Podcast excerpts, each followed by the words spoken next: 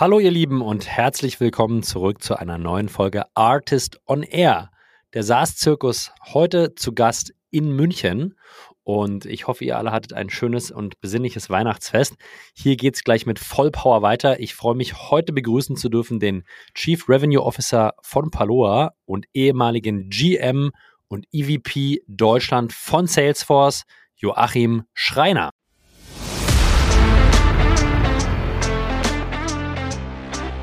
Ich hänge nicht an irgendeiner Methodik. Ich habe mir alle mal angeguckt, ich habe alle ausprobiert. Ich glaube, es ist wichtig, dass sich ein Unternehmen überlegt, wofür stehen wir? Mhm. Und das ist ja nicht nur das Produkt. Ähm, wir haben eben schon mal gesagt, egal wie gut das Produkt ist, wenn es nicht an Fliegen kommt, ist es ein teurer Misserfolg. Und aus der Kombination von Produkte, Personen, und vielleicht Purpose oder ja, was ist unsere Haltung zu Give Back, Values, uh, Sustainability, was auch immer, ergibt sich ja eine, wofür steht die Company? Und ähm, das würde ich rausarbeiten, weil ich glaube, die größten Windchancen hast du, wenn jemand dein Produkt braucht und es gibt eine Übereinstimmung der Values, der ja und die es menschelt.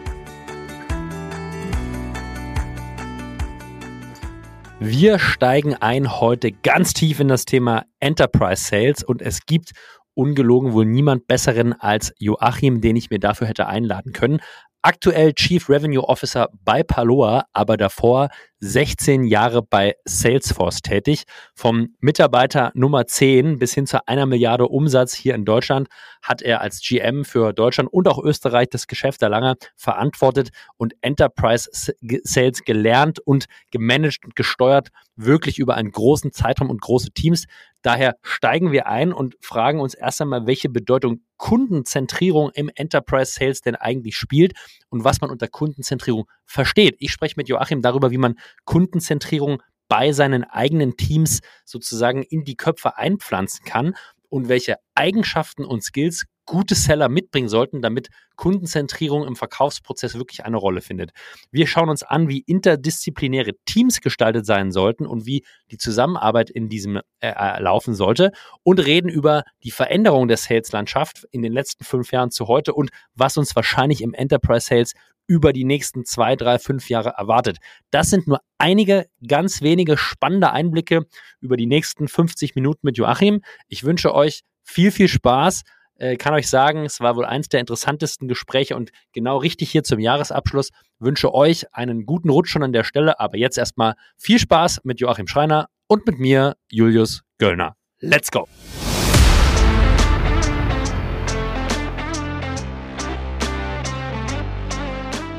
Artist on Air, der SaaS-Podcast für den deutschsprachigen Raum. Wertvolle Tipps von erfolgreichen Gründern, Top-Investoren und führenden Industriepartnern, die euch bei der Skalierung eures Unternehmens schnell und unkompliziert weiterhelfen. Zusammengestellt von Janis Bandorski, Julius Göllner und Matthias Ernst. Hallo und herzlich willkommen, ihr Lieben, zurück zu einer neuen, sehr spannenden Folge Artist on Air. Und ich freue mich heute ganz besonders zum Thema Enterprise Sales zu sprechen und habe einen sehr, sehr spannenden Gast zu Gast, den Joachim. Joachim, hallo. Ich grüße dich und vielen Dank für die Einladung. Ähm, eine Freude, heute mit dir zu sein. Ich freue mich auf spannende 45 Minuten. Freue ich mich ebenfalls. Freue ich mich ebenfalls und wollte direkt das Wort an dich geben, äh, Joachim. Ich glaube, äh, es ist ja fast äh, eine, eine, eine Anmaßung zu sagen, die Leute, äh, es gibt Leute, die dich noch nicht kennen, aber äh, vielleicht haben wir ein paar junge Gründerinnen dabei, die das in der Tat noch nicht tun. Daher sag uns doch kurz, wer bist du und was machst du aktuell? Also, ich bin Joachim, ähm, Vater von vier, Familie, glücklich, traditionelle Werte. Ähm, und seit dem 1.10. bin ich der Chief Revenue Officer von Paloa und kümmere mich gemeinsam mit Malte, Tino und Stefan darum, dass dieses Unternehmen vielleicht noch ein bisschen schneller und strukturierter wächst, als es ohnehin schon tut. Und vorher habe ich mich die letzten 17 Jahre darum gekümmert, dass Salesforce so groß in Deutschland geworden ist, wie es heute ist. Jetzt ist es ja aus einer, von der Außenwahrnehmung her ein sehr, sehr spannender Schritt, Joachim. Ich glaube, äh, so eine lange Zeit bei einem der wirklich spannendsten und größten äh, SaaS-Unternehmen, die wir haben auf der Welt, äh, dies so lange zu begleiten und dann nochmal eine mutige, eine mutige Veränderung einzugehen, Da würde mich natürlich interessieren, was waren so die Motive, wo du gesagt hast, hey, es wird dennoch mal Zeit, es ist interessant genug, diesen Schritt zu gehen. Was war so ein bisschen der, der Anlass, nochmal zu wechseln?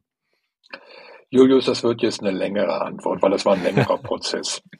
Ähm, ich freue mich. Ich freue mich. Das erste, das erste, was ich gemacht habe, weil ich wirklich nicht genau wusste, was mache ich denn jetzt, ja, äh, war zu sagen, was mache ich nicht. Und mir war klar, ja. ich gehe nicht zu irgendeinem Mitbewerber und gehe zum Kunden und sage, ich habe euch die letzten 17 Jahre angelogen, es gibt was Besseres. Das geht nicht. Und das Zweite, was ich gesagt habe, ich gehe auch zu keinem 1B-Brand, also nur mal kleiner und bleibe in meiner Komfortzone, mache einfach das, was ich schon gemacht habe, nur für eine kleinere Firma. Das war für mich auch keine Option. Ähm, und dann haben sich auch sämtliche Headhunter eigentlich schon verabschiedet, ähm, weil Geld kannst du, glaube ich, nur verdienen, wenn du mich zu einer Adobe, zu einer Microsoft oder ich weiß nicht was, ja, ServiceNow bringst oder eben ähm, eine, eine Stufe tiefer als Europachef. Ja. Da habe ich mir kurz angeguckt, gehe ich zu einem Kunden und mache Transformation dort, um einfach mal selber zu machen, was ich 17 Jahre lang verkauft habe. Interessante Idee. Ich habe letztendlich keinen Mittelständler gefunden, wo es auf beiden Seiten gepasst hätte. Dann mhm. habe ich mich kurz mit NGOs beschäftigt und gesagt, eigentlich bin ich auch in einem Alter, ich könnte jetzt mal zurückgeben an die Community. Und das ist, war wirklich auch eine super Erfahrung und ein super Erlebnis und das mache ich auch weiter habe aber auch gelernt, wenn ich meine Energie nicht irgendwo loswerde, bin ich für NGOs zu anstrengend, zu schnell, zu, zu dediziert, zu fokussiert. Ähm, ich verbrenne die. Ja? Das heißt, das mache ich jetzt weiter. Ich habe immer noch meine NGOs, die ich unterstütze und auch wo ich auch Mentor bin. Äh, war eine erfolgreiche und eine sehr interessante Erfahrung, aber kann nicht dafür genutzt werden, um die Energie zu verbrennen, die ich habe. Mhm. So, und dann habe ich mir überlegt, wirst du Advisor? Nein, werde ich nicht. Ich brauche Menschen um mich herum, ich brauche ein Team, ich möchte wachsen, ich möchte nicht nur mein Notizbuch verkaufen. Also bin ich letztendlich, dann lass uns was komplett Neues, groß machen. Ähm, habe im Pass geguckt, ich bin 61 Jahre, ich habe bei Salesforce 17 Jahre gebraucht, um die auf eine Milliarde zu bringen. 17 Jahre habe ich nicht mehr, also brauche ich einen Markt, der schnell wächst, damit ich das in kürzerer Zeit schaffen kann. Und dann ist dieses Thema Sprache, Spracherkennung, OpenAI gekommen, wo ich gesagt habe, das wird jetzt diese Kundenwelt nochmal verändern. Ich war ja auch bei Salesforce jemand, der gesagt hat, lass uns vom Kunden her denken und nicht aus der Egozentrik des Unternehmens heraus. Lass uns versuchen, für den Kunden ein besonders gutes Erlebnis zu schaffen und das Erlebnis jedes Mal, wenn der Kunde bei uns war oder die Kundin, wieder zu verbessern. Und dann hat sich für mich die Möglichkeit eröffnet, zu sagen, jetzt kann ich dieses, diese Idee, diese Kundenerfahrung, kann ich wirklich umsetzen. Weil wenn wir ehrlich sind, die letzten 30 Jahre haben alle großen Unternehmen uns Konsumenten gesagt, ruf mich bloß nicht an. Schick mir Mail oder sprich mit oder schreib mit meinem Bot, aber ruf mich nicht an. Und wenn du mich trotzdem anrufst, dann quäle ich dich mit schlechter Sprachqualität und schlechten Systemen, die sagen, wenn du mit mir Umsatz machen willst, dann drück die Eins. Wenn du einen Menschen sprechen willst, dann bleib lange in der Leitung. Wenn du eine Buchung verändern willst, dann drück die Drei. Und dann wird man am Ende durch so einen Dialog gequält, auf ja. 40 Minuten schlechte Musik gesetzt, um dann aus der Leitung rausgeschmissen zu werden. Das heißt, diese Kundenexperience, diese Consumer Experience jetzt wirklich zu verbessern und zu sagen, wir bieten den Unternehmen die Chance, die Kommunikation mit ihren Konsumentinnen auf ein ganz anderes Niveau zu heben und Sprache zu digitalisieren, zu automatisieren und über die Kundinnen zu lernen, was sie wirklich wollen, fand ich ein super interessantes Thema und dann sind Malte und ich uns auch relativ schnell einig geworden. Du bist quasi dann zu Paloa gegangen und vielleicht bringen wir für unsere Hörerinnen und Hörer noch ein bisschen Fleisch äh, an den Knochen bei Paloa an wen verkauft ihr denn bei Paloa diese von dir auf äh, skizzierte Lösung vornehmlich? Wie sehen eure ICPs bei Paloa aus? Was sind vielleicht auch so ACV-Größen? Also wie, wie können wir einschätzen, wie sehr Enterprise ist die Lösung bereits jetzt, die ihr vertreibt? Also es ist schon noch eine gewisse Komplexität dahin, Spracherkennung, äh, Sprache auf Text umwandeln, Echtzeitübersetzung, das hat schon eine Komplexität. Das heißt, wir brauchen Unternehmen, um das wirklich einen guten ROI zu haben, die mehr als 500 Calls an einer zentralen Stelle am Tag haben. Also ist schon mhm. Enterprise. Ja, ja. gibt es natürlich, die haben viel, viel, viel mehr. Die sind sehr attraktiv. Aber ab 500 Calls gibt es einen sehr, sehr guten ROI-Use Case. Und da, kann, da lässt sich dann auch ähm, eine sehr schöne Enterprise-Story draus basteln. Und ich nehme an, die Verticals, also die Industrien, an äh, die ihr euch richtet, die sind sehr divers. Äh, Im im Go-to-Market macht eine Priorisierung wahrscheinlich dennoch Sinn. Gibt es so zwei, drei, vier Industrien, die ihr vorwiegend äh, targetiert aktuell? Naja, es gibt natürlich Industrien, die haben Bedarf, mit Konsumenten zu sprechen. Ja, wenn du dir eine Versicherung, Schadensmeldung, Umzug, gleiche Bank, ja, ja. Umzug, Kontoauszug, Informationen über Kontostand, kriege ich Kredit, ja, nein, vielleicht. Ähm, also das ganze Thema Financial Services ist super interessant. Auch was auch interessant ist, ist Utilities. Wir wissen alle, ein bis zweimal im Jahr werden wir mit Schreiben gequält, melde jetzt deinen Zählerstand. Mhm. Und dann laufen wir dort in eine mehr oder weniger glückliche Zählerstandsmeldung. Ähm, die haben auch aktuell mit Energiepreisbremse und, und, und ausreichend Kommunikation mit ihrem Kunden und Unklarheit, die die Politik erzeugt, auch ein sehr interessantes Muster. E-Commerce, Retail, da wo viele Konsumenten eine Rückfrage haben, funktioniert mein Produkt, wo ist die Bedienungsanleitung, ähm, Informationen, wo kann ich parken. Also es gibt überall da, wo viele Anrufe sind. Ich glaube übrigens auch, dass in den Gemeinden und in den Ämtern ausreichend Fragen ankommen zum Thema, ja, wann hat denn der Wertstoffhof geöffnet und was kann ich da hinbringen? Die man vielleicht selber auf der Webseite nachlesen könnte. Aber ich glaube, dass viele, viele Fragen trotzdem ankommen unter dem Motto, du hättest jetzt auch selber lesen können, aber wir sagen es dir auch gerne. Ja, es liegt nahe, ähm, Joachim, dass ihr im Pricing wahrscheinlich eine Usage-Komponente drin habt. Ja, das heißt, je mehr Calls reingehen, äh, ist meine Vermutung und Annahme, äh, desto, äh, desto mehr könnt ihr monetarisieren. Aber vielleicht gibst du uns einmal einen Einblick, wie ist Pricing generell bei Paloa strukturiert, damit wir ein Verständnis haben.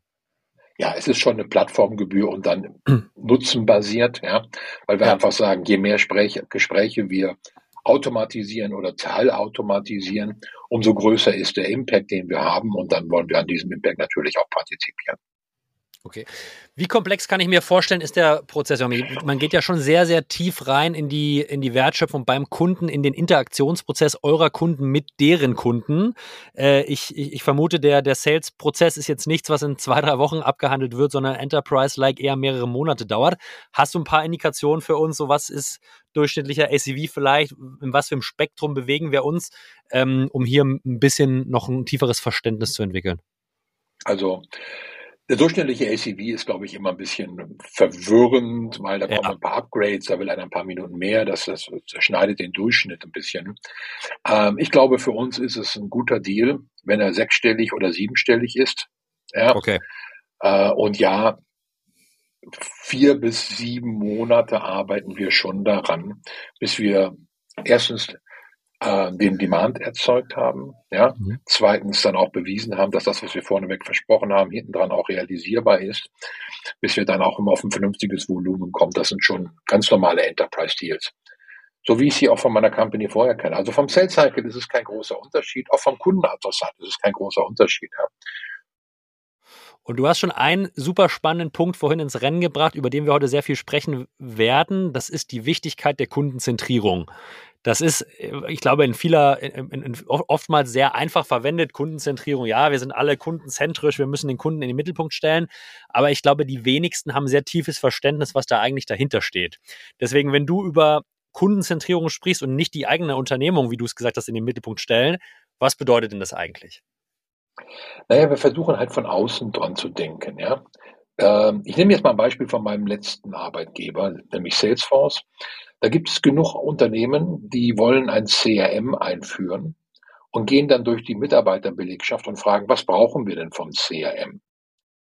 Warum fragt man nicht den Kunden, was der Kunde eigentlich gerne verändert haben möchte? Ja, also die Mitarbeiter zu fragen, was du von einem CRM willst, wo dieses C vom, vom CRM ja nicht für Kontrolle steht, ich kontrolliere meine Vertriebsleute, sondern ich will mehr über meinen Kunden lernen, ähm, ist dann schon ein, ein Stück weit innenzentriert und aus dem heraus, unsere Prozesse sind wichtiger als das, was der Kunde denkt. Ja, wie schaffe ich es, und mir ist es immer wichtig zu sagen, wie schaffe ich es, den Kunden zu involvieren? Wie schaffe mhm. ich es, dass der Kunde sich bei mir meldet? Weil jedes Mal, wenn und das weißt du auch, wenn du mit jedem Menschen sprichst. Es bleibt nicht nur bei den drei Worten, die der Mensch sagen wollte, sondern da kommen mehr Informationen. Und mehr Informationen im Vertrieb ist pures Kapital. Jetzt ist dennoch natürlich die Frage, nicht immer ist jemand sofort aufgeschlossen, nicht immer ist jemand sofort bereit, auf Kundenseite vielleicht mit dir zu sprechen. Das heißt, wie schaffe ich es denn, Joachim, sozusagen meinen potenziellen Kunden kennenzulernen? Also was gibst du deinen Sellern, deinen Enterprise AIs mit? Wie, wie schaffen die es, ein Verständnis für ihre Prospects, ihre potenziellen Kunden zu entwickeln? Erstmal sage ich Ihnen, macht es ja nicht allein. Ja, lasst es uns mhm. im Team machen. Lasst uns überlegen, wie haben wir den kürzesten Weg zu dem wichtigsten Menschen, den wir erreichen müssen. Mhm. Und das geht über eigene Cold, Call Akquise. Natürlich ist das Teil unseres Jobs.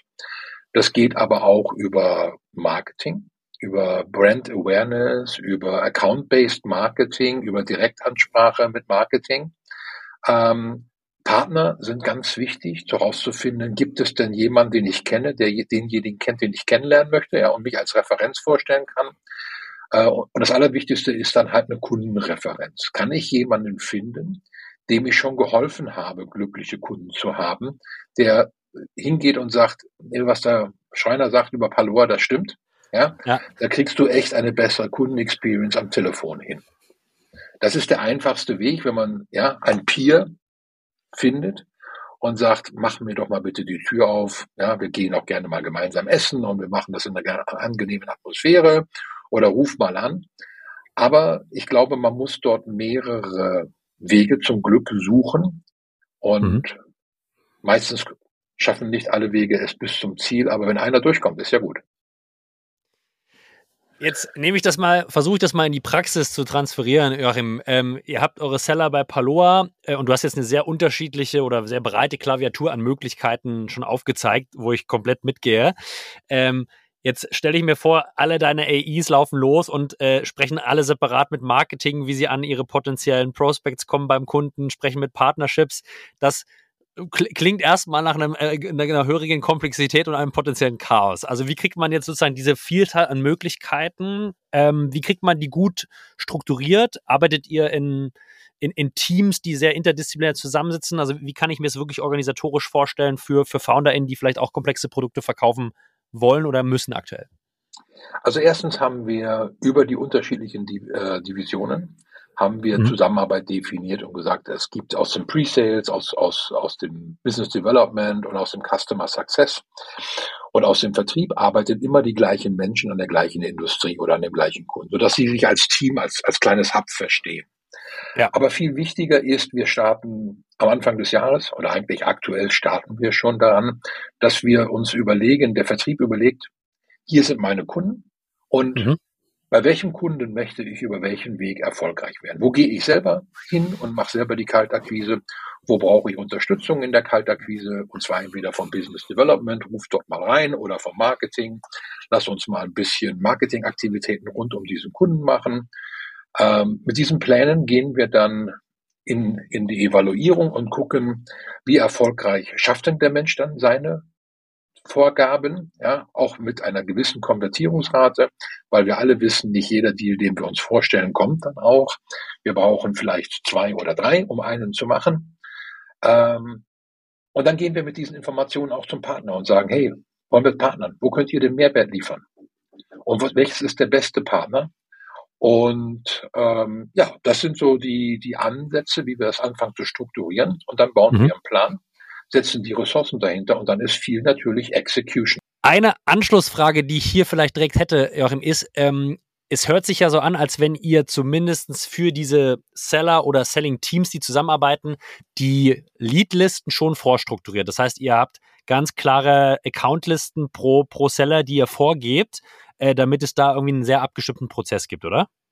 Ja, also wir haben unseren Markt segmentiert. Für Deutschland glauben wir, dass es roundabout, oder für Deutschland, Österreich, Schweiz, dass es roundabout 3.000 bis 4.000 potenzielle Kunden gibt, die, die unser Minimum Requirement 500 Calls am Tag an der Zentrale, an einer zentralen Stelle erfüllen. Und von diesen haben wir jetzt mal gut 10 Prozent dediziert mhm. an die Vertriebler gegeben, um da genau diesen Plan zu machen. Also roundabout 400. Äh, die restlichen arbeiten wir mit Marketing und Business Development, wo wir sagen, die waren jetzt nicht ganz weit oben auf unserer Trefferliste, dass sie die optimalen Kunden für uns sind. Ja. Ähm, wir sind nun mal ein Cloud-Anbieter und es gibt immer noch bestimmte Firmen, die der Meinung sind, Cloud geht vorbei. Ich mache es lieber zu Hause bei selber auf meinem eigenen Server. Ähm, also all die Firmen, die jetzt nicht den hundertprozentigen Fit haben, haben wir, ich will jetzt nicht sagen depriorisiert, aber da geht jetzt nochmal das Thema Business Development mit Outbound Calling nach und guckt nach, können wir die besser qualifizieren, können wir die nachqualifizieren. Aber das mit einer etwas anderen Kostenstruktur. Ja? Mhm. Ähm, die ersten 400 sind durchqualifiziert, da wissen wir, die haben einen Pain. Da können wir Mystery Shopping machen. Wir können einfach bei denen in der Hotline anrufen und mhm. aufschreiben, was uns alles auffällt, was besser sein könnte, um diesen Pain dann zu, zu zeigen. Jetzt ist ja eine Determinante, wie du meintest, für die, die Definition eurer ICPs Anzahl täglicher Calls. Äh, wie bekommt ihr diese Information? Also das, das stelle ich mir am schwierigsten vor? Gibt es eine Indikation, eine Annäherung? Gibt es Datenbanken, äh, die das irgendwie haben? Oder wie macht ihr nein, das? Nein, du nimmst dir, du nimmst dir einfach ähm, einen Kunden aus der Industrie, mit dem du gut kannst. Ja. Ja, und dann holst du dir von dem die Information und dann guckst du in der Industrie, dass mit diesen Werten, Anzahl, Vertragsvolumen, Umsatzvolumen, du dir einen Algorithmus denkst, schreibst und sagst, das ist die Grenze. Darunter schicken wir jetzt erst nochmal Business Development fürs Outbound Calling raus und gucken, ja. ob wir die nachqualifizieren. Okay, dann äh, lass uns gerne mal an dem Prozess weitergehen. Ihr arbeitet als Team an dem Account, Joachim, ihr kriegt äh, vielleicht eine Person raus, die kommt im besten Fall sogar über eine Empfehlung, wie du gemeint hast. Und es steht jetzt das Kundengespräch vom, vom Seller an. Ähm, wie bereitest du den vor, dass der sozusagen wirklich mit einem kundenzentrierten Mindset in dieses Gespräch reingeht? Wie arbeitest du mit deinem Teams, was würdest du anderen Revenue-Leadern empfehlen, wie, wie sie diese Mentalität in ihre, in ihre Revenue-Teams reinbekommen? Ich muss ein bisschen lachen, weil ich nach 17 Jahren jetzt wieder bei einem Start-up arbeite. Als ich vor 17 Jahren bei Salesforce angefangen hatte, war es auch ein Start-up, ja. ja. Da war ich Mitarbeiter Nummer 10 in Deutschland. Ähm, und Startups tendieren dazu, super stolz über ihre Technologie zu sein und Technologie-Feature vorzustellen, dass es nur so rauscht. Absolut. Ähm, ja. ja. Und was wir lernen müssen, ist, dass wir eine kundenzentrierte Ansprache haben. Das heißt, wir müssen uns vorher überlegen, wen treffe ich denn beim Kunden? Was ist denn für diese Person relevant? Wie kann ich dieser Person helfen, dass ich nicht ein Zeitdieb bin, der mal schnell eine Standardpräsentation durchgepusht hat und sich glücklich fühlt, dass jemand zugehört hat und nicht nach zehn Minuten Nein gesagt hat, sondern wie kann ich einen Mehrwert erzeugen? Und das muss man sich überlegen, auf welcher Ebene man spricht, welche mhm. Argumente dort wichtig sind, ob es mehr technische, mehr kaufmännische, mehr risikoadressierende Themen sind. Ja, auch das ist immer wieder mal ein Thema oder ein ganz wichtiges Thema im Verkauf. Wie minimiere ich Risiko in der Entscheidung? Weil egal wie gut das Produkt ist, das teuerste Projekt ist das, was nicht eingeführt wird. Ja, also was, was nicht nie produktiv wird, weil man ewig lang rumexperimentiert. Ähm, früher hat man dazu SAP-Projekt gesagt. Ähm, heute sagt man, glaube ich, digitale Transformation dazu. Oder gegebenenfalls immer noch SAP-Projekt, was ich so, so höre. Ja, ich glaube, es ist beides und, möglich. Ja, ähm, und um dieses Kenntnis zu haben, sich also miteinander auseinanderzusetzen, was mhm. ist denn relevant für meinen Gegenüber? Wie schaffe ich es, eine Nachricht zu bringen, die für meinen Gegenüber relevant ist, die meinem Gegenüber hilft. Und das ist, je nachdem, mit wem ich spreche, durchaus eine sehr unterschiedliche Nachricht. Ja? Also, wenn du mit dem Leiter vom Callcenter sprichst, dann sind die Agents sehr viel relevanter, als wenn du mit jemand auf dem Aufsichtsrat sprichst, der sagt, sag mir, wie ich meine Marge verbessere oder wie ich meine, meine Revenue Line nach oben bringe. Äh, und insofern muss das wirklich zielgruppenspezifisch angepasst werden. Du musst die Sprache des Kunden sprechen und du musst die Sprache der Person sprechen. Das heißt aber auch, ihr habt sehr unterschiedliche Champions, ähm, die ihr mit unterschiedlichen Argumentationslinien adressieren könnt in den großen Corporates. Du hast jetzt schon gesagt, von Aufsichtsrat bis hin zum Callcenter-Leiter ist es möglich gibt es dennoch sozusagen eine Priorisierung, wenn, wenn ihr über so große Kunden, wir können ja gerne mal ein konkretes Beispiel nehmen, Versicherung, ja, ist ein super, super, glaube ich, nachvollziehbares Beispiel für die, für unsere ZuhörerInnen. Ähm, Gibt es eine Präferenz, wer so ähm, aus den Learnings der letzten Monate so der, der, der beste Champion für euch ist, um einzusteigen? Also den ihr als erstes adressieren würdet? Es ist eigentlich egal, wo wir als erstes landen. Wir müssen überall hin. Ja? Wir müssen auf allen Ebenen eine Parität erzeugen, sodass wir auf der Individual Contributor Seite jemand haben, der, ja, Handschlag, wir machen das Projekt gemeinsam. Ähm, Aufsichtsrat, ja, in fast allen Vorstandsaufsichtsratssitzungen ist im Moment das Thema, was macht ihr denn zum Thema Artificial Intelligence oder künstliche Intelligenz? Was ist unsere Antwort darauf? Wie können wir dem Vorstand eine gute Argumentation geben, dass sie mit einem durchaus überschaubaren Projekt super Erfahrungen zum Thema künstliche Intelligenz oder Artificial Intelligence äh, sammeln können und auch noch einen Benefit für die Konsumer herbeiführen und Kundenzufriedenheit. Und so gehst du dann, wenn du beim CFO bist, gehst du vielleicht mehr in Risiko. Ja, wie kannst du Risiko vermeiden? Wir laufen auf sicheren Plattformen, zertifizierter Microsoft-Partner, ihr seid doch auch auf Azure. Na, na, na, na, na. Sodass du wirklich versuchst auf allen Ebenen diesen Kunden zu bespielen. Das musst du auch beim Enterprise, weil es in diesen Unternehmen sind so viele in einer Entscheidung beteiligt. Wenn du dich darauf verlässt, dass die eine Person, die du kennst, dich auch bis zum Ziel bringt, dann glaubst du auch, dass du mit einem Läufer die 4x100 Meter Staffel gewinnen kannst. Ja? Eher, eher, eher, eher unwahrscheinlich, ja, da bin ich bei dir. Aber die Frage ist ja super spannend, die sich daran anschließt oder äh, das heißt, ihr geht auch sehr, sehr parallel an unterschiedliche Personas in dieser großen Organisation heran, weil ich glaube, für viele oder aber auch sehr transparent, ja. Es ja. ist keine Heimlichtuerei, dass wir überraschend sind, sondern wir sind ganz transparent und sagen, hey, wer ist denn derjenige, den wir noch brauchen? Ja, wenn wir mehr über eine, eine, eine Aufsichtsrat oder Vorstandsebene, wer sind denn die Abteilungen, die sich damit beschäftigen? Oder wenn wir mehr über die technische Ebene kommen, wer ist denn derjenige, der das Budget? Wer muss denn hinterher unterschreiben? Wer muss denn hinterher vielleicht in den Vorstand begründen, warum?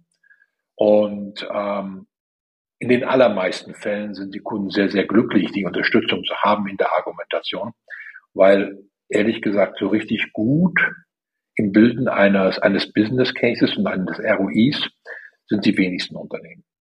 Und wenn wir da unterstützen können, wird das meistens sehr dankbar angenommen. Jetzt haben wir sicherlich äh, viele Zuhörerinnen, die nicht so einen großen Erfahrungsschatz wie du haben, äh, wie man innerhalb einer großen Organisation potenzielle Personen identifiziert, mit denen man sprechen muss. Ne? Also der Prozess ist vielleicht oftmals, wir haben eine Person, zu der wir einen Kontakt bekommen und dann versucht man über die so ein bisschen auszumappen, wer könnte denn noch im Entscheidungsprozess langfristig eine Rolle spielen. Äh, hast du Empfehlungen hier für, äh, für unsere Artisten? Äh, wie kann man da ein strukturiertes Vorgehen machen, um vielleicht vorab schon mal ein Gefühl zu bekommen, ähm, wenn man es noch nicht so oft gemacht hat und wirklich mit neu erstmal als First-Time-Founder äh, ist, der Enterprise-Lösung äh, verkauft, wie kriegt man ein Gefühl, da die wesentlichen äh, Stakeholder zu identifizieren? Meine Empfehlung ist da wirklich auf ein Partner-Ökosystem zu setzen und zu gucken, ähm, möglichst schnell Partner zu begeistern, weil im Zweifelsfall waren die schon mal da. Ja? Und wenn man die richtigen Partner begeistern kann, nennen sie Accenture, Deloitte, KPMG, PwC, du kennst sie alle, NTT, Adesso, MSG, die haben alle schon Erfahrungswerte, die können einem auch durchaus Informationen an die Hand geben und sagen, naja, das ist ein bisschen wenig oder nee, bei dem Kunden passt das schon. Die arbeiten mhm. so.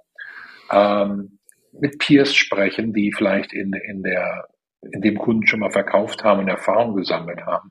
Weil es gibt dort kein Buch, was man lesen kann und auch meine gläserne Kugel versagt da regelmäßig. Da kann man nicht reingucken und sagen, jawohl, das ist so, sondern es ist einfach ähm, viel Erfahrung, viel Ausprobieren. Und ausprobieren ist halt sehr intensiv für die eigenen Ressourcen. Deswegen dann zu sagen, wir bauen ein Ökosystem auf, wir nehmen Partner mit an Bord, wir fragen andere, die in diesem Bereich schon verkauft haben, ist, glaube ich, eine gute Empfehlung. Also auf jeden Fall vorab Informationen äh, sammeln über das eigene Netzwerk, über potenziell Partnerorganisationen oder Industrieexperten, sagst du, ist äh, Gold wert, bevor man sozusagen ins kalte Wasser springt und dann den Kontakt aufbaut, dass ja. man mit, einem, mit Plan und Struktur da reingeht. Ne? Ja, und wenn man einfach mal auch in seinen eigenen sozialen Netzwerken, und ich vermute mal, die Artisten sind alle stark in Social Networking, ja, ähm, ja einfach mal guckt, wen kenne ich denn, der den kennt, von dem ich glaube, er könnte mir helfen. Und ich gucke mir grundsätzlich von allen Kunden die Vorstandsbesetzung an. Wer ist im Vorstand? Wo, wo kommen die her? Wo, ja, mhm. Gibt es da irgendwo auf meinem Weg ähm, Kreuzungen? Mhm. Äh, ich gucke mir genauso gut die Aufsichtsräte an, um einfach auch auf der einen Seite zu gucken, kenne ich jemanden, aber auf der anderen Seite auch zu gucken, gibt es da jemand, von dem ich weiß, dass er mit dem Wettbewerb liiert ist.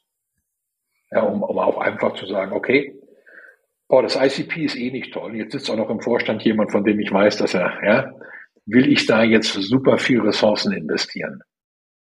Eher nicht. Oder gehe, ja. ich, oder gehe ich lieber auf irgendwas, wo ich schneller gewinnen kann, ja? Ja. Und äh, ich glaube, das ist auch ein, was ich sehe, gerade Startups tun sich schwer, sich von Opportunities zu verabschieden zu sagen, ich gebe auf. Aber wenn der Fit nicht gut ist, Finger weg. Mhm. Ja, lieber auf das fokussieren, was man gewinnt. Ähm, wenn man, wenn man irgendwann eine Konvertierungsrate von 5 zu 1 hat und man braucht fünf Opportunities, um eins zu gewinnen, klingt das ja erstmal gar nicht so schlecht. Es heißt aber, dass die Organisation an vier Tagen der Woche an Dingen arbeitet, die man nicht gewinnt. Ja? Und, zum Thema Effizienz und alle, alle, all dieses jungen Unternehmen, sind ja nicht reich an Ressourcen. Ja? Muss man sich genau gucken, wo setze ich die Ressourcen hin, um möglichst schnell einen Return zu kriegen. Ja, völlig verständlich. Was würdest du denn sagen bei einer maturen Organisation, vielleicht wie bei Salesforce? Was ist denn Best Practice von Opportunity to Close One, Joachim? Ist, äh, ist es möglich, weit über 20 Prozent zu kommen, wenn man vorher sehr gute Discoveries macht, sehr gute Segmentierung der Leads und also schafft man es deutlich darüber hinaus? Also ja, man schafft es darüber hinaus, ja, man muss es schaffen, ja. Und äh, Best Practice ist, glaube ich, 1 zu 2, x. Okay. Okay. Ja, sodass du mehr als jede dritte gewinnst. Ja. Und das ist auch ganz klar die Vorgabe, die wir jetzt hier haben. Wir wollen zu diesem Thema 1 zu 2,x.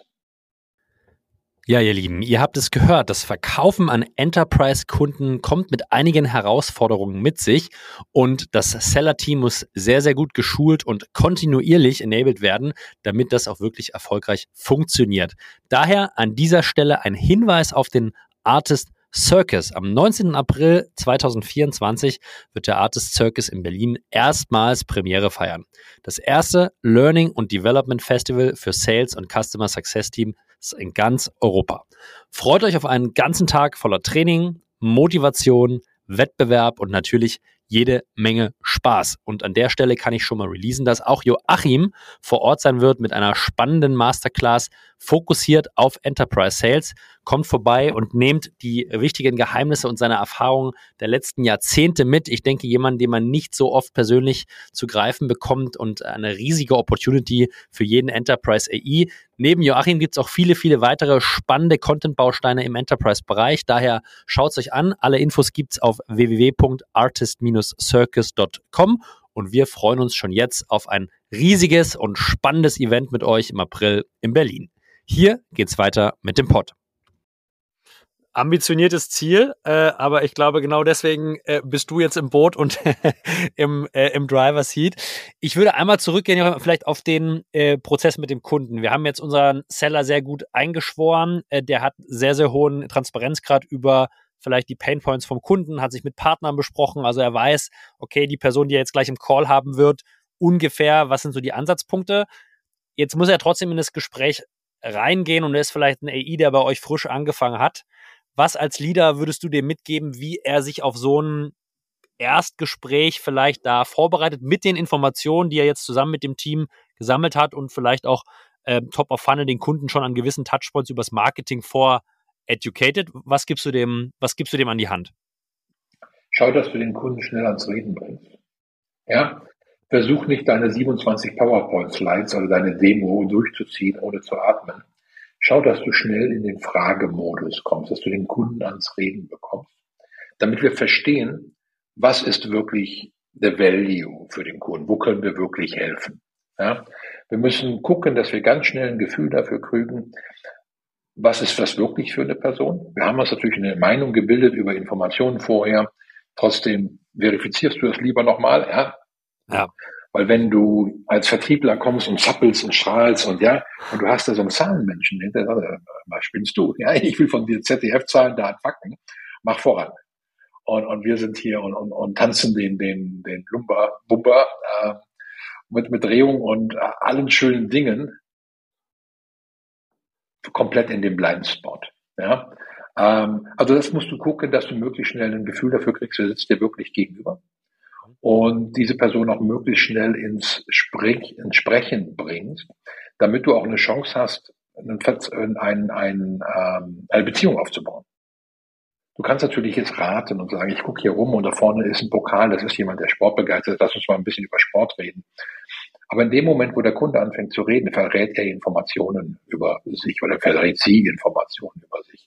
Und diese Informationen zu nutzen, um eine Beziehung aufzubauen, die, die erstmal ein erstes Vertrauen aufbaut, bevor man anfängt, jetzt all die Features, die man hat, runterzuprasseln. Schlimmste Fehler, den man machen kann, ist erstmal alle Features runterprasseln, gucken, ob der Kunde irgendwo zuckt erstmal schon über das eigene Produkt reden, ohne überhaupt ein Gefühl dazu haben, welche Painpoints der Kunde hat und was relevant genau. sein könnte. Klassischer, äh, sehr klassischer Fehler.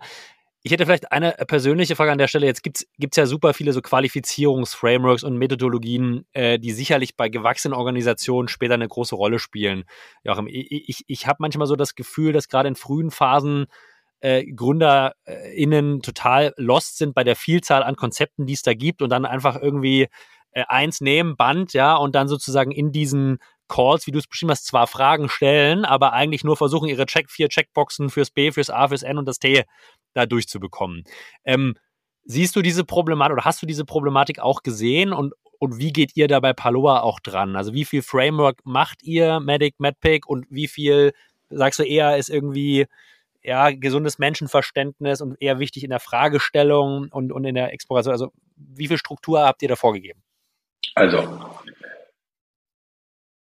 jetzt muss man ja fairerweise sagen, diese ganzen Prozesse sind ja nicht für die besten AEs gebaut. Die wissen, was sie zu tun haben.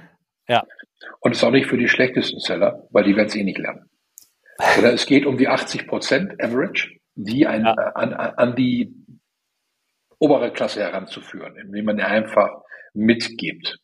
Hilfestellung. Ähm, ja. ja. Hilfestellung, ja ich hänge nicht an irgendeiner Methodik. Ich habe mir alle mal angeguckt, ich habe alle ausprobiert. Ich glaube, es ist wichtig, dass sich ein Unternehmen überlegt, wofür stehen wir? Mhm. Und das ist ja nicht nur das Produkt. Ähm, wir haben eben schon mal gesagt, egal wie gut das Produkt ist, wenn es nicht an Fliegen kommt, ist es ein teurer Misserfolg. Und aus der Kombination von Produkte, Personen, und vielleicht Purpose oder ja, was ist unsere Haltung zu Give Back, Values, uh, Sustainability, was auch immer, ergibt sich ja eine, wofür steht die Company? Und ähm, das würde ich rausarbeiten, weil ich glaube, die größten Windchancen hast du, wenn jemand dein Produkt braucht und es gibt eine Übereinstimmung der Values, der ja und die es menschelt. Die Menschen passen gut zueinander. Dass sich jemand sagt, ja, das Produkt passt und mit denen kann ich das auch umsetzen. Und dementsprechend würde ich gucken, dass ich, wenn ich das definiert habe, für was stehe ich, dass ich gucke, passt das kulturell, passt das menschlich zusammen, dass ich die Fragen in die Richtung stelle, ob wir die gleichen Werte haben. Wenn ich sage, Loyalität ist für mich wichtig und der andere sagt, mir ist das scheißegal, Hauptsache ich mache schnell Umsatz, ja. Und wenn ich dafür an den syrischen Waffenhändler verkaufen muss, so what?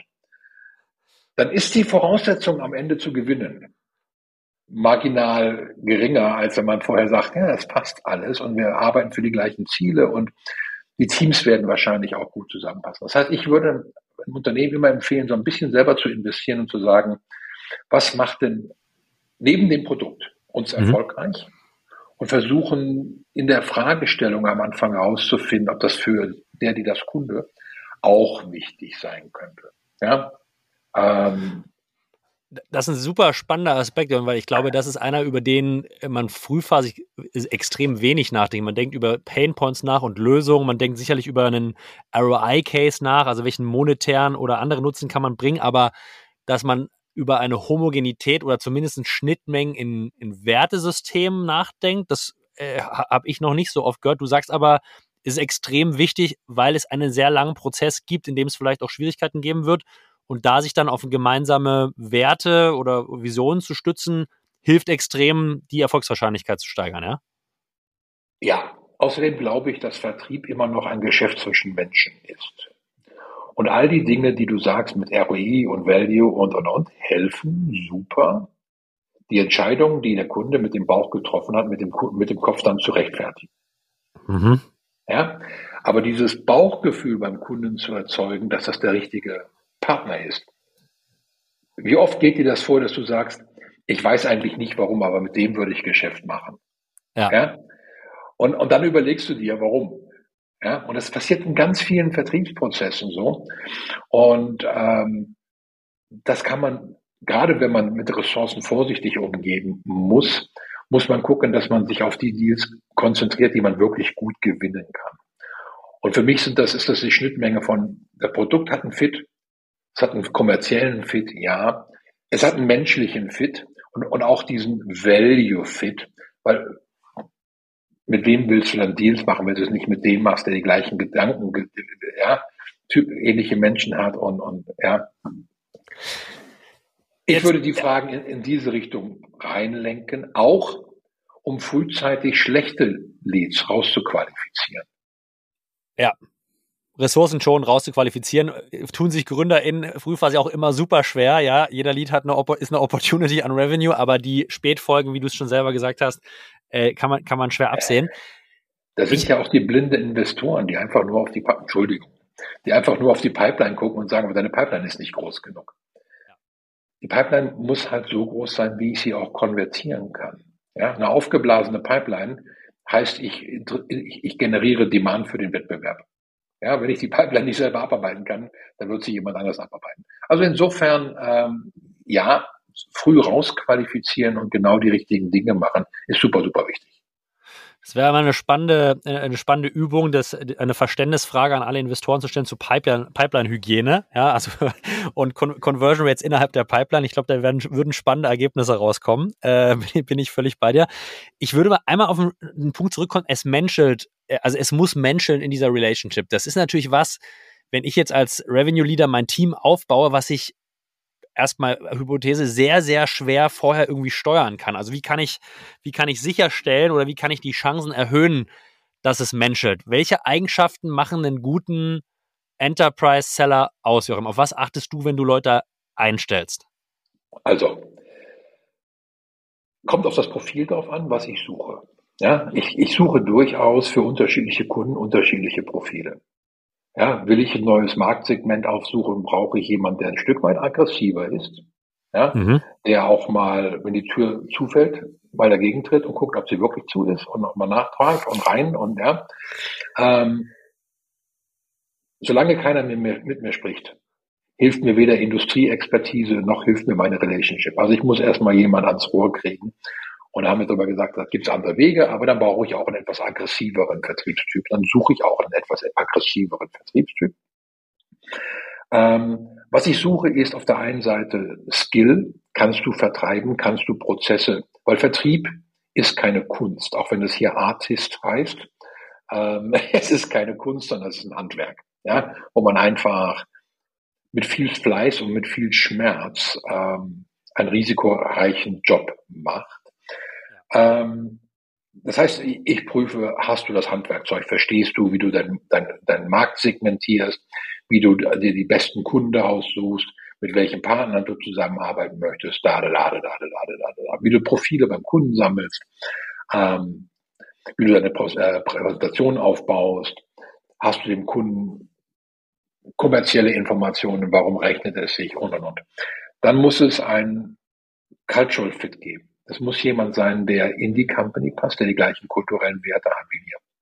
Mhm. Ansonsten kann ich diesen Fit hinten dran, wenn es über Purpose geht, nicht machen.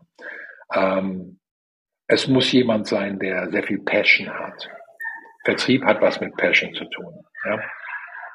Du kannst versuchen, ohne Passion Vertrieb zu machen, aber geh in den Jeansladen und guck dir die Verkäuferin an, die da irgendwo gelangweilt auf der auf dem Stuhl sitzt und eine Zeitung sitzt die sprichst du nicht an und sagst, komm, steh mal auf und find die richtige Jeans für mich. Also Passion ist, ist ein super wichtiges Thema. Äh, Empathie. Wir haben einen Job, der, wo es um Menschen geht. Ja? Gerne mit Menschen zu reden, Menschen lieb zu haben, gern zu haben, ist nicht unwichtig im Vertrieb. Ich würde jemand, der sagt, ich hasse Menschen, ich bin am liebsten alleine, würde ich die Berufswahl Vertrieb nicht empfehlen. Hm. Ja? Und das sind so ein paar Kriterien, auf die ich achte. Ähm, wenn wir größer oder in dem Moment, wo wir wachsen und größer sind, dann fange ich mir an, das Team zu suchen. Ich habe aufgehört, den perfekten, an die perfekte Mitarbeiterin oder den perfekten Mitarbeiter zu glauben. Mhm. Deswegen versuche ich, Teams zu bauen, die alle Kompetenzen haben. Ja, wo, wo sich die Teams, wenn sie ehrlich miteinander sind, der eine sagt, nee, das Cold Calling ist nicht so meins, aber dafür kannst du besser Closing oder ja, Englisch ist nicht so meins, aber dafür kann ich dir beim Dokumentieren helfen, wo man sich gegenseitig unterstützt und die Schwächen offen miteinander schert, aber auch die Stärken schert, um zu sagen, im Team haben wir alle Kompetenzen. Wir können als Team, als homogene Einheit beim Kunden mit allen Kompetenzen auftauchen und können dementsprechend auch businessrelevante Entscheidungen treffen und müssen jetzt nicht jedes Mal zurückrufen und den Chef anrufen, ob wir links dürfen oder rechts dürfen, sondern wir haben alle Kompetenzen dabei. Wir sind für den Kunden ein kompetenter Ansprechpartner. Wie, wie ist so ein Team bei euch strukturiert, Joachim? Also ähm, wie viele Leute arbeiten da sozusagen, zumindest auf der Seller-Seite, nehmen wir mal Marketing vielleicht raus, wie viele Leute arbeiten da so in einem kleinen Team zusammen, vielleicht für eine Industrie? Gibt es da eine, ähm, eine Struktur? Mal, die, die ja, ja, eine klare Struktur, gibt auch Ratio, ja, zu jedem Seller, wie viel Business Development, wie viel Pre-Sales, wie viel Customer Success mhm. dazu kommt. Und das ist im Prinzip die Kernstruktur, diese, diese vier Bereiche. Das heißt, pro Industrie sind das irgendwo sechs, acht Leute, mhm. ja, die das gemeinsam im Team ähm, voranbringen. Und da achten wir schon drauf, dass wir auch eine, eine gewisse, also nicht eine gewisse, dass wir auch Diversity im Sinne des Wortes Diversity, also jetzt nicht acht Leute, vier Frauen, vier Männer. Ja. Das ist auch eine Form von Diversity. Aber für mich ist Diversity die Möglichkeit, eine Situation aus möglichst vielen Blickwinkeln zu betrachten, weil jeder Mensch, der nicht genau den gleichen Weg gegangen ist wie ich, eine andere Herangehensweise an, an ein Thema haben wird, einen anderen Blick hat und vielleicht auch einen anderen Lösungsansatz.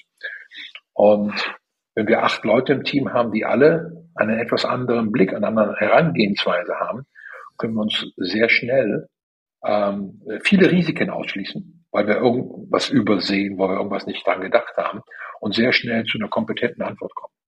Das heißt, Diversität ist ein wichtiges Thema im Hiring, dass man guckt, was fehlt denn dem Team an, an äh, Erfahrung, an, an Feature, an von mir aus fehlt da eine Frau. Ja, es kann aber auch sein, dass ich sage, hey, es muss hier jemand mal sein, der nicht im gleichen Geschlecht unterwegs ist oder damit wir einfach ein unterschiedliches Denken auch reinkriegen, ein Querdenken und ja, ähm, und, und so werden die Teams dann strukturiert.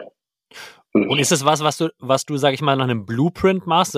Das sind die Dimensionen oder ist es eher was, was ein erfahrener Sales Leader nach einem Gefühl heraus macht, weil er kennt das Kundensegment, er kennt das bestehende Team und du merkst quasi im täglichen Doing, hey, hier gibt es eine Dimension, die fehlt hier, die müssen wir da reinbringen. Wie, wie kann ich mir das, das musst vorstellen? Du, das musst du im Gespräch mit dem Sales Leader, musst du immer wieder gucken, was habt ihr, was habt ihr nicht. Ja. Ähm, was du vor allen Dingen machen musst, ist die Lost Deals analysieren. Warum mhm. haben wir verloren? Ja, und du musst über diese erste Schritt hinauskommen. Der erste Schritt ist immer in dem Lost oder auch Win Deal. Wir haben gewonnen, weil ich so tolle Netzwerke habe. Und wir haben verloren, weil das Produkt zu teuer ist. Ja. Ja, über den Schritt musst du raus, weil ja. Das hätten wir vorher schon schreiben können, dafür hätten wir uns nicht treffen müssen. Ja. ja. Und, und dann zu analysieren, was ist wirklich passiert, wo an welcher Stelle haben wir verloren.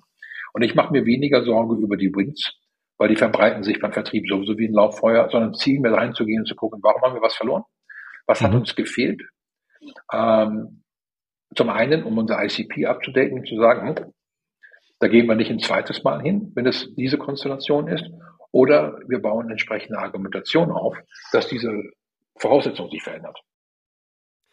Vielleicht noch ein Tipp von dir an der Stelle, weil ich glaube, viele äh, Sales Leader haben das Gefühl oder das Problem, wenn sie über diese äh, Lost Deals sprechen, dass auf der anderen Seite, auf der Teamseite, auf der IC-Seite natürlich immer so ein bisschen Protektionismus da ist. Ja, genau wie du gesagt hast, man sucht Fehler für die man vielleicht nicht verantwortlich ist, externe Effekte.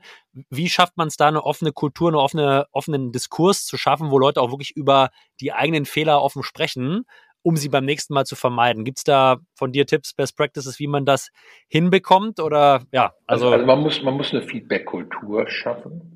Ja. Ich glaube, du musst als Manager auch anfangen, eine eigene Verletzlichkeit zu zeigen und zuzugeben, dass du nicht alles bekannst und dass du Fehler machst und dass du die Mitarbeiter bittest, dich auf Fehler hinzuweisen und dass du die korrigierst und dass du dich entschuldigst und das ganze Thema auch vorleben. Ja, ähm, dann kannst du eine gute Feedback-Kultur langsam bauen. Liegt das im Naturell des Menschen zu sagen, ich habe einen Fehler gemacht? Nein. Ja. Ähm, die meisten sind wie meine Kinder, die müssen immer noch auf die heiße Herdplatte packen, um festzustellen, dass sie heiß ist. Die glauben nicht, dass sie heiß ist, ja, selber ausprobieren. Ähm, aber man kann sowas Stück für Stück aufbauen. Dazu brauchst du eine, einen Unternehmenswert, der heißt Vertrauen und Transparenz. Ja? Und du musst auch eine gewisse Fehlerkultur schaffen, die nicht heißt, du darfst beliebig oft den gleichen Fehler machen. Also was man nicht schaffen darf, und es ist, weiß, es ist jetzt nicht spruchreif, was ich jetzt sage, ist eine Struktur von highly educated low performern, die kontinuierlich den gleichen Fehler machen. Ja, du bildest aus, du bildest aus, du bildest auf, die laufen, die sind lernresistent. Ja. ja. Da muss man aufpassen, dass man sagt, okay, wir haben den Fehler, jetzt reden wir über den Fehler, aber nicht um jemanden zu bestrafen, sondern um festzustellen oder sicherzustellen, dass diesen Fehler keiner in der Organisation nochmal macht. Ja. Und deshalb musst du drüber sprechen. Und, aber diese Feedback-Kultur aufzubauen, dieses Vertrauensverhältnis zu den Mitarbeitern aufzubauen, ist super, super wichtig, wenn man schnell vorankommen will. Weil wenn man das nicht hat, dann läuft man immer in einen Trial and Error. Mhm. Trial and Error, Trial and Error. Und jedes Trial and Error heißt einmal zurück und wieder nach vorne. Einmal zurück und wieder nach vorne. Je offener die Kultur ist, das Feedback ist, je offener Menschen damit umgehen können, Feedback als Gabe ich, oder Gift ansehen, ja, in Form von Englisch Gift, Geschenk. Ja. Nicht im deutschen Gift. ja. Ja. Desto schneller kommst du da voran. Aber ist eine, lange, eine Aufgabe, die dauert eine Weile wollte ich gerade sagen, ich, ich, höre auch raus, es ist sicherlich eine der, der Kernpunkte, die du auch äh, mitgenommen hast, um bei Perloa einzubringen. Äh, ein sehr langfristiger Prozess, äh, der, der kontinuierlich passiert. Ähm, ich würde gerne noch vielleicht als inhaltliche Abschlussfrage deine Sicht so ein bisschen auf die Veränderungen im Enterprise Sales hören, Joachim. Also ja, was, was hat sich in den letzten ein, zwei Jahren, du bist ja schon, schon eine gehörige Zeit dabei, was hat sich wirklich signifikant verändert? Was sind so gerade die Disruptionen, die passieren und was sollten vielleicht äh, Revenue Leader auch für 2024 auf dem Schirm haben für ihre Enterprise-Teams? Ähm, ich glaube nicht, dass jetzt die letzten ein, zwei Jahre, sondern über die letzten vier, fünf Jahre hat gerade Artificial Intelligence dazu geführt, dass wir den Vertrieb sehr viel besser unterstützen können. Wir können sehr viel mehr Behavior und, und Cases erkennen, Pattern erkennen und daraus Schlüsse fassen. Ähm, vor zehn Jahren war das Thema Always Sell. Ja, bring den Vertriebler immer, der hat so und so viel im Funnel und davon muss so und so viel konvertiert werden und wehe, der schafft seine Konvertierungsrate nicht und er hat nicht 10 by 10, also 10 Call Connects vor 10 Uhr morgens gemacht, dann treffen wir uns zum Frühstück schon mal zum Füße auspeitschen. Ähm, das hat sich gewandelt oder das sollte sich wandeln in ein Always Helping. Mhm. Artificial Intelligence gibt dir so viele Möglichkeiten, das Behavior deines Vertriebs zu verstehen. Wenn du, wenn du analysierst, wer verkauft was, und natürlich brauchst du ein bisschen Daten dafür, und ich bin jetzt verwöhnt, ich komme aus einer Umgebung, wo wir super viel Daten über den Vertrieb hatten, wenn du da so ein großes Unternehmen hast, dann siehst du, dass jeder Vertriebler so ein bisschen sein Lieblingsprodukt hat. Und du siehst auch und kannst auch erkennen, einfach aus der Entwicklung der anderen Vertriebler, was ist denn das nächstbeste Produkt, was jemand vertreibt. Also statt jemand alle auf eine Standardschulung, ihr müsst jetzt alle Produkt Z kennenlernen, kannst du sehr spezifisch die Ausbildung von Mitarbeitern steuern und sagen, ich schule dich jetzt auf das nächste Produkt, was du verkaufen wirst. Ähm, du kannst aus dem Verhalten, welche Cases haben wir gewonnen, welche Cases haben wir verloren, kannst du dem Mitarbeiter eine klare Indikation geben. Wenn du heute nur für fünf Calls Zeit hast, mach die fünf. das kann das System dich informieren. Ja? Und äh, du musst als Sales Leader sehr viel mehr mit Daten arbeiten als früher, mhm. ähm, weil es so viel hilfreicher ist, weil du so viel mehr Mitarbeiter erfolgreich machen kannst. Und nochmal, ich habe das vorhin gesagt, all die Systeme sind nicht für die Top 10 Prozent der Vertriebler. Die, wenn wir jetzt über KI sind, die trainieren das System. Und es ist auch nicht für die Low 10 Prozent, weil die verstehen das System nicht. Es ist für die 80 Prozent, die wir um 20, 30 Prozent besser machen können, die sonst als Average Seller. Und ich glaube, jeder geguckt, jeder hat so ein paar Top-Performer, die laufen jedes Jahr über 100 Prozent. Jeder hat ein paar Low-Performer, wo durchgetauscht werden muss. Hopfen und Malz äh, in dieser Unternehmung vielleicht nicht passt. Ja. Und dann hast du so ein Set von Mitarbeitern, die schwanken immer so zwischen 70, 80, mal 50, mal 102 Prozent. Und wenn du diesen Satz von der Mehrheit der Mitarbeiter einfach um 10 Punkte oder 15 Punkte verbessern kannst, dadurch, dass du sie gezielt unterstützt in, in, in Cases, die du mit Daten belegen kannst, hast du so viel mehr gewonnen. Ähm, das ist, glaube ich, die größte Veränderung, Nutzen von Technolog Technologie oder von Artificial Intelligence im Vertrieb. Ich sehe jetzt schon, Joachim, eine, eine zweite Folge im nächsten Jahr, wo wir über die zehn Use Cases sprechen, wie ihr Daten bei Paloa effizient anwendet und wie euer Tech-Stack aussieht an modernen AI-Lösungen, um euer Sales-Team diese zehn Prozentpunkte zu verbessern. Ich glaube, für heute ähm, war das ein super, super insightvolles und hilfreiches Gespräch. Ich bedanke mich ganz, ganz herzlich bei dir für diese Einsichten und das Teilen deiner Erfahrung. Ich glaube, für jeden, der in Enterprise Sales tätig ist, von unseren Zuhörern war das sehr, sehr wertstiftend. Danke dir, Jus, hat viel Spaß gemacht und ich freue mich dann nächstes Jahr über die nächste Folge. Ja, gerne. Ich, äh, ich freue mich auch. Ich habe dennoch eine nicht inhaltliche Abschlussfrage, äh, Joachim, an dich. Und äh, ich glaube, du bist in München beheimatet, wenn ich es richtig gesehen habe, obwohl auch Paloa jetzt in, in Berlin sitzt. Und das ist unsere Kulinarik, äh, kulinarische Abschlussfrage. Wir versuchen nämlich unseren Artisten immer Restaurantempfehlungen zu geben, egal wo sie in Europa unterwegs sind. Ja, alle einsehbar auf artist.net. Daher hast du aus dem Bauch heraus eine, kann, kann fürs Mittagessen sein, fürs Frühstück, fürs Abendessen, eine Empfehlung in München, wo unsere Artisten unbedingt mal hingehen sollten, wenn sie da sind. Also ich gehe super, super, super gern zum Frühstück ins Backspielhaus in der Weltenberg-Burger Straße. Mhm. Ähm, super schönes Gebäude, also tolle Atmosphäre, tolle Semmeln, tolles Frühstück, kann ich super empfehlen. Ansonsten bin ich, glaube ich, nicht der richtige Ratgeber für Kulinarik. Mein, meine Lieblingsspeise ist, glaube ich, eine Currywurst mit Pommes. Das ist völlig in Ordnung. Wir hatten ja schon vom Burgerladen bis zur Currywurstbude alles dabei, aber Frühstück ist eine super Empfehlung. Ich bin äh, auch selber jemand, der nur am Wochenende frühstückt und dann aber es in vollen Zügen genießt. Daher vielen Dank für den Tipp. Nehmen wir in die Shownotes. Danke, Joachim, für deine Zeit heute und ich freue mich aufs nächste Mal. Äh, dir ein frohes, frohes Weihnachtsfest und liebe Grüße. Das wünsche ich euch allen auch und danke dir nochmal. Tolle Veranstaltung. Ciao, mein Lieber, mach's gut. Ciao.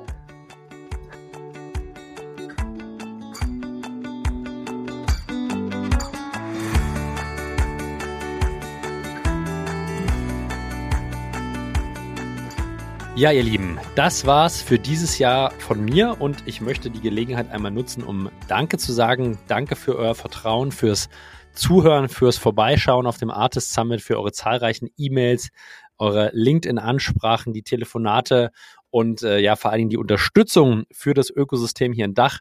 Mir hat's äh, riesengroßen Spaß gemacht in 2023 und wenn man mal überlegt, dass Artist erst anderthalb Jahre ungefähr alt ist, freue ich mich ähm, über das, was hier schon entstanden ist, mit euch allen gemeinsam. Wünsche euch ein paar ruhige und entspannte und regenerative Tage, einen extrem starken Rutsch äh,